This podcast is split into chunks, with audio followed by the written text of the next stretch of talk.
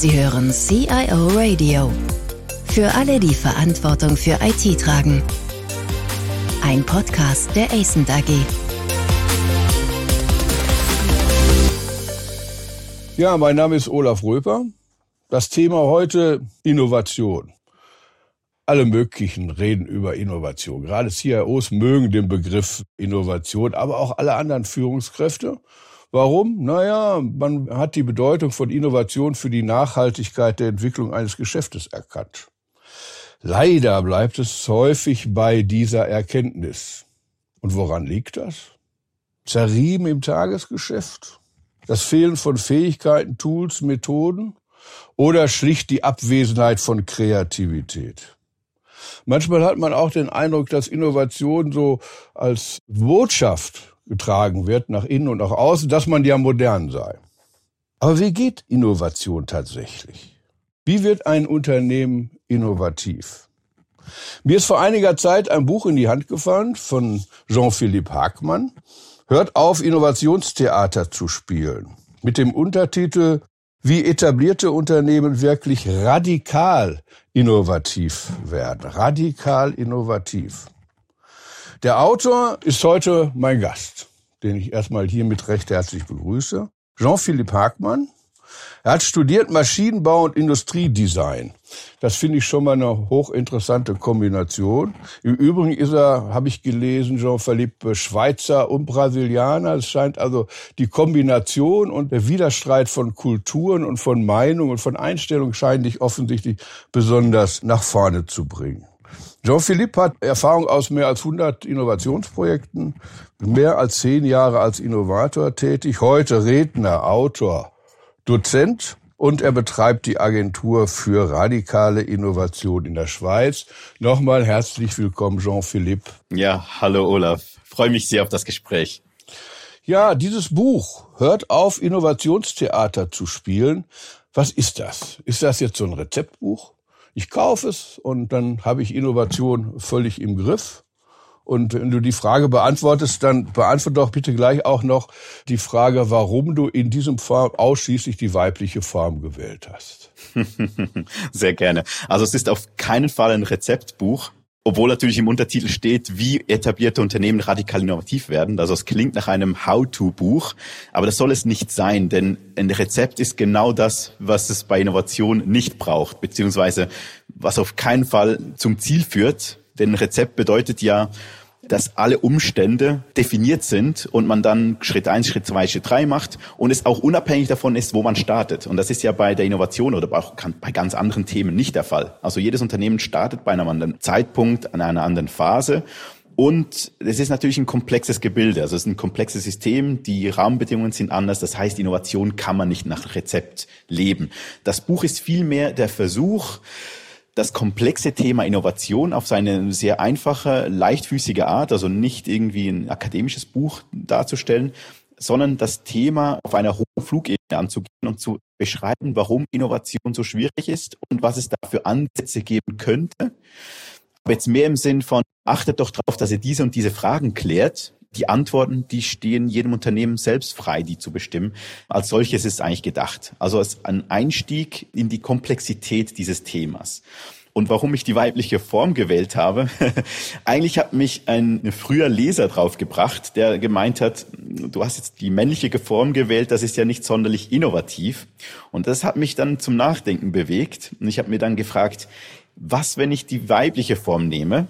Und das hat dann mehrere Gründe. Also zum einen war ich beim Schreiben des Buches gerade dabei, Vater zu werden. Und das hat sich dann rausgestellt, dass es eine Tochter wird. Das war Guter eines Grund. der Gründe. Guter Grund. dann der zweite Grund war, ich habe selbst beim Schreiben dann gemerkt, wie oft man auch in die Falle tappt, die männliche Form zu wählen.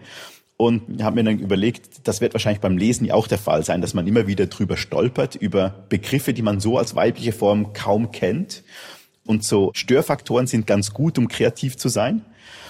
Und es ist ja nicht jede, ich sag mal, nicht jeder Ausdruck ist dann auch positiv. Also wenn ich dann von diesen Geschäftsführerinnen schreibe, die das nicht begreifen, dann ist das dann nicht positiv. Also ich möchte hier auch nicht sagen, ich nehme die weibliche Form, weil ich immer nur in der positiven Form schreibe, sondern es soll einfach mal ein bisschen mit diesen Denkmustern brechen.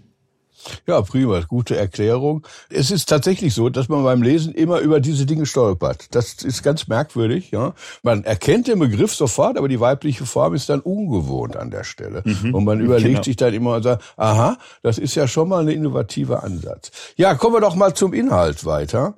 Reicht denn nicht eigentlich, wenn ein Unternehmen innovativ ist? Warum muss es denn radikal innovativ sein? Mhm. Und was ist radikal innovativ? Genau, ich beginne gleich mal bei der Definition von radikal innovativ. Und zwar innovativ oder Innovation insgesamt könnte man so beschreiben, das ist was Neues, also ein neues Produkt, neue Dienstleistung, neuer Prozess, das für irgendjemanden einen Mehrwert schaffen muss. Wenn man das aber so lose formuliert, dann kann ziemlich jedes Unternehmen von sich behaupten, innovativ zu sein. Denn jedes Unternehmen, das schon mehrere Jahre da ist, hat bestimmt schon irgendwas Neues mal auf den Markt gebracht oder einen neuen Prozess eingeführt und das hat jemandem einen Mehrwert geboten. Und deshalb unterscheide ich zwischen inkrementeller Innovation und radikaler Innovation. Andere sagen dem auch die evolutionäre Innovation und die revolutionäre Innovation. Inkrementell bedeutet schrittweise. Und das heißt so viel wie, man nimmt eine bestehende Lösung, also ein bestehendes Produkt, einen Prozess, eine Dienstleistung und verbessert die optimiert sie. Und ich würde mal sagen, das gehört eigentlich zu den Hausaufgaben jedes Unternehmens. Also das sollten Unternehmen eigentlich beherrschen. Ich sage jetzt eigentlich, auch da gibt es ganz viel Aufholbedarf. Aber ich fokussiere mich auf die radikale Innovation, radikal vom Wort Radix, Wurzel, was so viel bedeutet wie das Thema, das Problem, das Bedürfnis an der Wurzel zu packen. Also sich nochmal neu Gedanken zu machen, könnten wir es heute auch anders tun. Und zwar nicht aufbauend auf Bestehendem, sondern wirklich anders. Das natürlich im Wissen, dass nichts auf ganz neuem Fuß basiert. Also auf irgendetwas muss es ja auch basieren. Aber es ist eine Art zu denken. Also sich zu befreien von den jetzigen Wegen, wie man etwas tut. Und die Frage war ja, muss jedes Unternehmen radikal innovativ sein? Ich würde sagen, nein. Es kommt sehr darauf an, in welcher Branche, wie das Unternehmen aufgestellt ist und so weiter ob es notwendig ist, jetzt radikal innovativ zu sein. Ich sage mal, es gibt bestimmt viele Unternehmen, bei denen genügt es, inkrementell innovativ zu sein. Aber ich glaube, jedes Unternehmen tut gut daran, sich mit dem Thema der radikalen Innovation zumindest auseinanderzusetzen. Also sich zu überlegen, was braucht es dafür, wie müssten wir aufgestellt sein damit. Denn früher oder später wird es jedes Unternehmen beschäftigen. Aber wie ist denn der Vorgang? Ich kann mich noch erinnern, als ich selbst noch als CIO unterwegs war, dass man immer das Problem hatte, da gibt es eine Innovation am Markt, da gibt es was Neues, Technisches. Und die Frage war einfach immer, was mache ich damit? Muss ich da reagieren? Muss ich da agieren? Das ist eigentlich so ein bisschen das Thema. Aber ist das die Vorgehensweise? Habe ich eine innovative Technologie und suche dafür ein Problem? Oder ist am Anfang immer das Problem da gegenüber dem Kunden? Also ich meine, das ist so ein mhm. Missverständnis. Da glaube ich, dass viele genau an dem Missverständnis etwas hadern. Ja, und du sprichst einen wirklich spannenden Punkt an, weil, ich sag mal so, in meinem Buch hört auf, Innovationstheater zu spielen, das jetzt vor mittlerweile zweieinhalb Jahren auf den Markt kam, vertrat ich noch die These, beginne einen Innovationsprozess immer mit dem Problem. Also finde zuerst das Problem, verliebe dich in das Problem und nicht in die Idee, denn die Idee wird sich noch ändern. Suche also ein relevantes Problem und dann suche dann nach möglichst vielen Lösungen und so weiter. Ich sage interessant deshalb, weil ich bin jetzt dran, ein neues Buch zu schreiben und das befasst sich genau mit dieser Thematik. Wie könnte so ein Prozess aussehen und muss der immer beim Problem beginnen? Und ich sage mal, nein, muss er nicht. Es kann durchaus bei der Technologie beginnen. Das bringt aber gewisse Schwierigkeiten mit sich. Also ich habe einfach festgestellt, in der Praxis kann man auch durchaus mit einer Lösung im Kopf beginnen oder mit einer Technologie mit einem Kundenproblem oder mit einer Zielgruppe. Also man kann mit verschiedenen Dingen beginnen. Alle diese Startpunkte haben aber ihre Vor- und Nachteile. Gut, dann sind wir gespannt auf das Buch, in dem du das vielleicht etwas weiter dann ausführen kannst. Aber das führt mich dann praktisch zur nächsten Frage, die lautet, was ist eigentlich Kreativität? Kann man Kreativität lernen und wir bewegen uns schon so ein bisschen auf die Rollen zu, ja. Mhm. Und wie rekrutiere ich Kreativität? Muss ich aus dem Business kommen, um das Business zu verstehen, eben im Sinne der Problemstellung? Oder suche ich jemanden, der ja up to date ist, was die Technologie draußen anbelangt? Aber was mhm. ist Kreativität, Jean-Philippe? Ja, da gibt es ganze Bücher dazu, was Kreativität ist. Ich glaube, das kann man so abschließend nicht sagen. Kreativität kann man trainieren, das kann man, aber ich glaube, das ist wie viele Talente auch. Jeder Mensch ist ein bisschen anders veranlagt. Gewisse sind schon von Grund auf sehr kreativ, andere weniger. Ich glaube, Kreativität hat viel damit zu tun, ein ungewöhnliches oder eine ungewöhnliche Lösung für ein Problem zu finden. Und wenn es darum geht, Innovationen zu finden oder Ideen für Innovationen zu finden, dann spielt es eine Rolle, ob ich mich mit dem Thema schon genug auseinandergesetzt habe. Also kenne ich mich aus im Thema. Das ist eigentlich gut, aber ich darf mich nicht zu stark schon mit dem heutigen Status quo auseinandergesetzt haben. Also wenn ich schon zu lange im Unternehmen bin, die Branche zu gut kenne, dann fällt es den meisten Menschen extrem schwer, in diesem Bereich kreativ zu sein. Ich mag in einem ganz anderen Bereich sehr kreativ sein, aber wenn es darum geht, in meiner eigenen Branche, in den Feldern, in denen ich mich eh schon wohlfühle und mich viel damit auseinandergesetzt habe, werde ich wahrscheinlich nicht wirklich kreativ sein. Du schreibst so schön, Innovation, also Kreativität letztlich auch, entstehen durch Störung des Gleichgewichtes. Mhm. Wenn du das vielleicht noch einmal erläuterst. Gerne ganz vereinfacht ausgedrückt könnte man sagen, wir funktionieren auch wie ein Algorithmus. Es kommt ein Input rein und der Algorithmus läuft und dann kommt ein Output raus. Und dieser Algorithmus wird feinjustiert durch unsere Erfahrungen, die wir im Alltag machen. Und das Ergebnis ist dann selten sehr kreativ, weil es ist so, wie wir halt auf Inputs reagieren. Nun braucht es eigentlich einen Störfaktor, irgendwas, was meinen Algorithmus ein bisschen durcheinander bringt, damit der Output kreativ ist. Und dieser Störfaktor, der kann ganz unterschiedliches sein. Das hat viel mit dieser Komfortzone zu tun. Also mich aus der Komfortzone rauszunehmen, Dinge zu tun, die ich mir nicht gewohnt bin, mit Leuten zusammen das zu tun, mit denen ich nicht gewohnt bin, zusammenzuarbeiten. Es können auch ganz kleine Störfaktoren sein, aber wenn ich was anderes tue, also wenn ich zum Beispiel ein Buch nehme und das auf dem Kopf lese, dann geht es einen Moment, bis ich das wirklich fließend lesen kann. Aber ich werde es dann schaffen. Aber ich werde das Buch wahrscheinlich ganz anders dann aufnehmen. Also zum Teil braucht es nur ganz kleine Dinge und ich werde kreativ. Also es ist eine Störung dieses Algorithmus, wenn man so möchte. Das ist ja möglicherweise auch der Grund, warum viele Unternehmen diese innovativen Aktivitäten aus dem eigentlichen Geschäft herausnehmen. Ja, es gibt so, alle großen Firmen haben Innovation Labs oder sie beteiligen sich an einem Start-up. Ist das der Grund und hältst du diese Vorgehensweise aus deiner Erfahrung heraus für zielführend?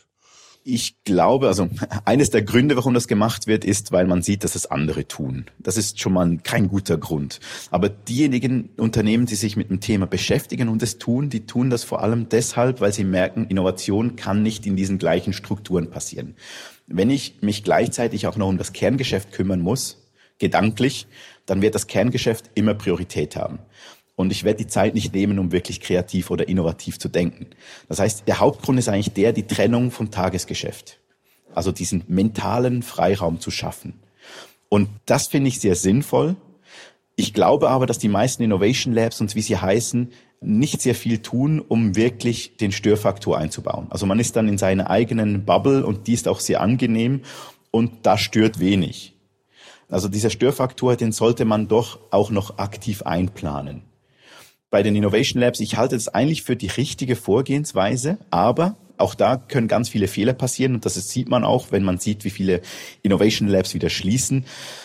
Man sollte sich nicht zu weit vom Kerngeschäft trennen und es braucht eine Brücke zwischen diesen zwei Welten. Ja, und ich glaube, da sind wir genau bei einem Thema. In deinem Buch hat mich ganz besonders fasziniert diese Beschreibung der Rollen das würde ich dir ganz gern doch nochmal als Frage mhm. überlassen. Aber diese Brückenfunktion, also zwischen der Kreativität und der realen Umsetzung, das hat mich schon fasziniert. Jeder, der sich damit mal beschäftigt hat, weiß, dass da ein Bindeglied fehlt. Die einen tun was und die anderen müssen es operativ umsetzen. Und mhm. es gibt dann auch immer mental irgendwelche Spannungen zwischen den Gruppen. Mhm. Wenn du so freundlich wärst, vielleicht die Idee deiner Rollen und Aufgaben mhm. uns nochmal näher zu bringen, weil ich glaube, das ist eine Kern Kernaussage. Sehr gerne. Also ich beginne doch gleich mal bei den Brückenbauerinnen, wie ich sie nenne, ich nenne im Buch. Also das Thema des Brückenbaus. Wir haben also zwei Welten. Eine Welt, die sich mit dem Kerngeschäft auseinandersetzt und die andere Welt, die den mentalen Freiraum hat, um wirklich Neues zu finden. Also fast schon die Entdecker. Nun ist es aber so, dass, wie du es ja auch schön gesagt hast, eine Innovation startet und endet meistens nicht in diesem gleichen Konstrukt. Also das ist so ein Irrglaube, dass die Innovation bis zum Schluss dann in diesem Innovation Lab und in diesem Innovationsteam zu Ende gebracht wird. Irgendwann macht es Sinn, das zurück ins Unternehmen zu nehmen. Und dieser Übergang, da braucht es eine Brücke. Und diese Brücke muss eigentlich von Anfang an eingeplant sein, weil sonst beginnt dieses Not Invented Here Syndrom. Also das ist ja nicht unser Thema. Man findet vor allem die Schwachstellen und nicht die Vorteile. Es gibt Spannungen, schon alleine die Verantwortung. Also wer verantwortet deinen Misserfolg? Sind es diejenigen, die quasi die Idee kreiert haben oder sind es die, die es umgesetzt haben? Und da gibt es auch ganz viele andere Spannungen. Also die einen, die kosten erstmal Geld, die anderen, die sollen das Geld reinbringen. Die einen, die fühlen sich wohl in der Unsicherheit und im Neuen. Die anderen, die brauchen Sicherheit und Strukturen etc. Also da gibt es ganz viele Spannungen und da braucht es also irgendwie ein Bindeglied zwischen diesen Welten. Und dieses Bindeglied sollte eigentlich von Anfang an da sein. Das sollten Personen sein, die sich in beiden Welten wohlfühlen. Damit nicht dieses In-Group, Out-Group-Denken dann stattfindet. Ah, wir sind die Guten, die anderen sind die Bösen. Ist eine ganz entscheidende Rolle, die ich selten sehe. Und wenn wir bei den Rollen sind, dieses häufige Missverständnis, wir brauchen ja einfach einen kreativen oder ein paar kreative Leute und dann funktioniert Innovation. Dem ist nicht so. Also man braucht auf jeden Fall einen Rückhalt aus der Geschäftsleitung. Das Thema muss strategisch wichtig sein und da muss jemand dastehen gegen die internen Widerstände. Die werden kommen. Also interne Widerstände, das wird auf jeden Fall kommen. Ich nenne das im Buch den Sponsoren oder die Sponsorin. Und zwar nicht nur Geld, sondern vor allem auch den Rückhalt, die Unterstützung. Und dann braucht es eben die Kreativen, ich nenne das im Buch die Avantgardistinnen, das sind die, die sich gewohnt sind, mit Unsicherheit umzugehen und eben Neues experimentieren, also viele Experimente machen, Neuland finden. Die brauchen auch eine Person, die das Ganze irgendwie leitet, aber das ist eine Art von Führung, die eher ein Coaching oder ein Mentoring ist. Ich nenne das die Lead-Avantgardistin oder ich würde das jetzt neu auch den Visionär oder die Visionärin nennen. Das kann durchaus jemand sein aus der Geschäftsleitung. Ich würde sagen, es wäre sogar vorteilhaft, die Person wäre in der Geschäftsleitung, ist meistens aber nicht so. Aber es wäre eigentlich vorteilhaft. Also die Person muss irgendwie auf Augenhöhe mit dem Sponsor und mit der Sponsorin kommunizieren müssen. Und ich empfehle bei diesen Kreativen, also bei den Kreativen, die im Team sind, dass die nicht von oder nicht ausschließlich von intern kommen, damit sie eben nicht diese Branchenblindheit oder diese Scheuklappen haben. Das führt aber dazu, dass die wahrscheinlich wichtige Informationen nicht haben also die sollen ja auch nicht das Rad neu erfinden und dann heißt es, da haben wir schon 10.000 Mal drüber nachgedacht. Da braucht es also noch die Expertinnen oder Experten. Ich nenne das die Know-how-Träger. Die haben eher eine Beratungsfunktion, die sind dann im Kerngeschäft angesiedelt und die fühlen sich aber auch als Teil des Teams, zumindest als Berater. Auf die kann man zugehen, wenn man eben Fachfragen hat, Branchenfragen hat etc. Und diese fünf Rollen dann bilden dann zusammen irgendwie dieses Konstrukt von Innovatoren oder Innovatorinnen die Innovatoren sind nicht per se nur die, die kreativ sind, sondern das ist ein Zusammenspiel von verschiedenen Rollen und Funktionen. Ja, hochinteressant, diese Rollenverteilung. Die Brückenbauerinnen, um in deinem Jargon zu bleiben, sind ja eigentlich letztlich dann die, die die Verantwortung tragen, dass es vernünftig funktioniert. Ja? Die stehen so zwischen den Stühlen oder sitzen zwischen den Stühlen. Mhm. Die müssen eigentlich beides abdecken. Die Brückenbauer müssten eigentlich eher von intern kommen, oder sehe ich das falsch? Ja, Und die genau, Kreativen genau. doch mehr von außen, weil genau. sonst hat man diesen Effekt, den du beschreibst. Richtig. Also die Brückenbauer zwingend von intern. Das sollen auch Leute sein, die, sag mal, wenn man so in diesen Persönlichkeitstypen spricht, dann eher die Socializer beziehungsweise die, die eigentlich gut mit Menschen können, die auch gut vermitteln können, die ein Gespür dafür haben, die empathisch sind, wer jetzt welche Sorgen noch hat oder welche Themen noch nicht ausgesprochen sind. Gleichzeitig auch Leute, die sehr gut schon vernetzt sind intern. Und wie du schön sagst, die müssen in beiden Welten zu Hause sein. Es gibt ja diesen Begriff der Intrapreneure, also die internen UnternehmerInnen quasi. Das sind eigentlich so diese Typen von Menschen, die, ich sag mal, schon eine Weile lang im Unternehmen drin sind und dann das spannend finden, dass es so ein Innovationsteam gibt und dann sagen, ich möchte gern da Teil sein davon. Denen kann man sagen, ihr seid leider schon zu stark im Unternehmen drin, dass es, äh, dass ihr eigentlich dann genug kreativ sein könnt. Aber das sind genau die richtigen Leute, die diese Brücke bauen können, also die sich in beiden Welten irgendwo wohlfühlen. Nun hört sich das nach einer relativ komplexen Organisation an. Mhm. Ich glaube schon, dass ein DAX-Unternehmen oder auch ein großes Unternehmen hier durchaus diese Organisation aufsetzen kann. Zumal dazu gehört ja auch zeitlich als auch finanziell etwas längerer Atem. Aber wie mhm. sieht's denn bei den Mittelständlern aus? Die werden doch eine solche Organisation erstmal gar nicht hinbekommen. Also die haben eh schon Probleme mit dem vorhandenen Personal halbwegs das, was du als inkrementelle Innovation beschrieben mhm. hast, nach vorne zu bringen. Kann man das abgespeckter nutzen oder wie muss ich mir das vorstellen? Genau, das kann man abgespeckter nutzen. Es ist aber eine schwierige Frage. Also meine Kunden sind vor allem kleinere mittelständische Unternehmen. Da ist es meistens so, jede Person muss einen unmittelbaren Beitrag zum Umsatz beitragen, sonst funktioniert es nicht. Dann diese Trennung vom Tagesgeschäft, also diese sogenannte Ambidextrie, Zweihändigkeit, die muss nicht nur oder kann nicht nur strukturell sein, die kann man auch zeitlich zum Beispiel machen. Also dass man sich zum Beispiel alle halben Jahre mal zwei Wochen Zeit nimmt, um mal nicht am Tagesgeschäft oder im Kerngeschäft zu arbeiten, sondern sich für Neues Zeit zu nehmen. Da empfehle ich äh, allerdings größere Zeitblöcke zu nehmen, also eine Woche, zwei, drei und nicht äh, einzelne kleine Tage oder sogar Teile des Tages, weil da kommt man nicht wirklich rein in dieses neue Denken. Das hat seine Schwierigkeiten, aber es gibt andere Modelle. Man könnte sich zum Beispiel auch als mittelständisches Unternehmen mit anderen zwei Unternehmen zusammentun und sagen, lass uns doch gemeinsam ein solches Innovationsteam aufbauen. Und jeder gibt zum Beispiel eine Person dazu für eine gewisse Zeit. Und dann hat man schon ein Team von drei Personen, die sich um dieses Neue kümmern, also dieses Innovationsteam darstellen. Es ist ein bisschen mehr Kreativität gefragt. Allerdings, wenn ein mittelständisches Unternehmen sagt, wir möchten Innovation betreiben, radikale Innovation betreiben, dann ist viel mehr Momentum da. Dann passiert in der Regel viel mehr, als wenn ein großes Unternehmen sagt, wir möchten das. Dann ist es häufig ein Lippenbekenntnis oder in dieser Hierarchie stirbt es irgendwo und es wird dann zu einem Marketinginstrument. Ja, gut, ich glaube schon, dass mit ein bisschen Kreativität, wie du sagst, auch die Mittelständler in der Lage sein werden, Innovation so zu betreiben, wie du das mit deinem Rollenmodell vorschlägst. Wir glauben ja häufig immer, dass man nur die richtigen Prozesse, Methoden und Tools haben muss, um erfolgreich zu sein. Ich möchte von dir jetzt nicht hören, welche Methoden oder Tools du besonders nach vorne bringen möchtest oder mit denen du besonders gute Erfahrungen gemacht hast. Mir geht es einfach nur um die Frage, welche Bedeutung haben diese Themen für dein Topic radikale Innovation? Ja, mein Verhältnis zu Methodenprozesse ist ein bisschen zwiespältig. Zum einen ist es ganz gut, wenn man die kennt. Zum anderen ist es nicht zu empfehlen, die einfach blind zu befolgen. Also eine gute Methode gibt es so nicht, sondern es ist immer im Verhältnis zur Situation. Also passt das zur Situation und der Regel passen Methoden eins zu eins nicht zur Situation. Ein gutes Team ist viel mehr wert als eine gute Methode. Also meistens eine Methode entsteht daraus, dass man im Nachhinein schaut, wir haben das Unternehmen gemacht, macht quasi Best Practices und dann destilliert man daraus eine Methode und vergisst ein bisschen, dass es eigentlich das Team war, das es erfolgreich gemacht hat und weniger die Art und Weise, wie sie es gemacht haben. Also ich finde es wichtig, sich mit Methoden auseinanderzusetzen. Die sind aber wesentlich weniger wichtig als die richtige Teamzusammenstellung und das richtige Denken, Mindset dahinter, also die richtige Philosophie, wie man an diese Themen rangeht. Der letzte Punkt, den ich mit dir noch ansprechen möchte, ist, das alles geht doch nicht in einem Unternehmen vonstatten, ohne über Kultur nachzudenken. Braucht man eine veränderte Kultur?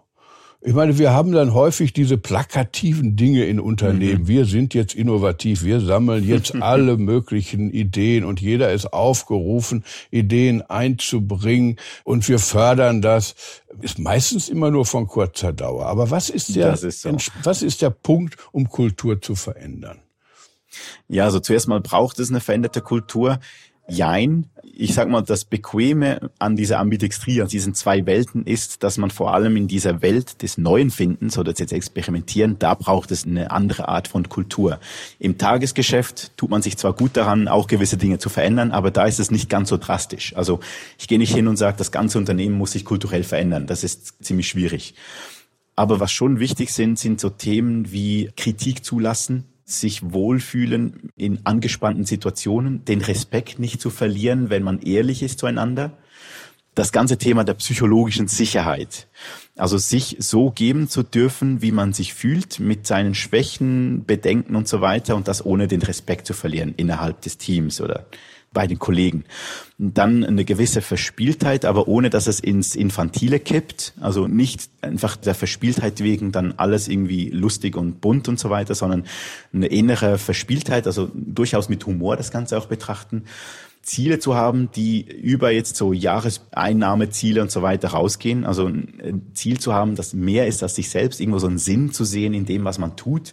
Da gibt es schon so verschiedene Stellhebel, die irgendwo wichtig sind, damit Innovation wirklich funktionieren kann.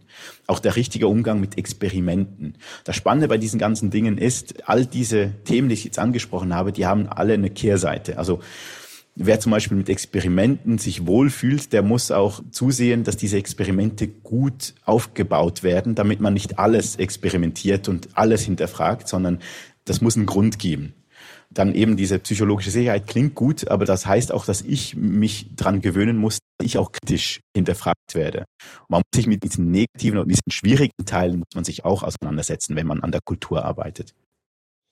Ja, Jean-Philippe, vielen herzlichen Dank für deine Zeit, dass wir über diese Themen sprechen konnten. Ich glaube, das ist auch für die Zuhörer sehr erhellend gewesen und weiterhin viel Erfolg an der Front und möglicherweise machen wir ja nochmal einen Podcast und gehen vielleicht nochmal ein bisschen tiefer in das Thema, wie man Kreativität fördert. Das scheint ein Kernpunkt zu sein. Sehr gerne. Ja, vielen Dank, Jean-Philippe. Ja, vielen Dank, Olaf. Hat mich sehr gefreut. Vielen Dank fürs Zuhören. Mehr Informationen zu diesem Podcast finden Sie unter cioradio.de.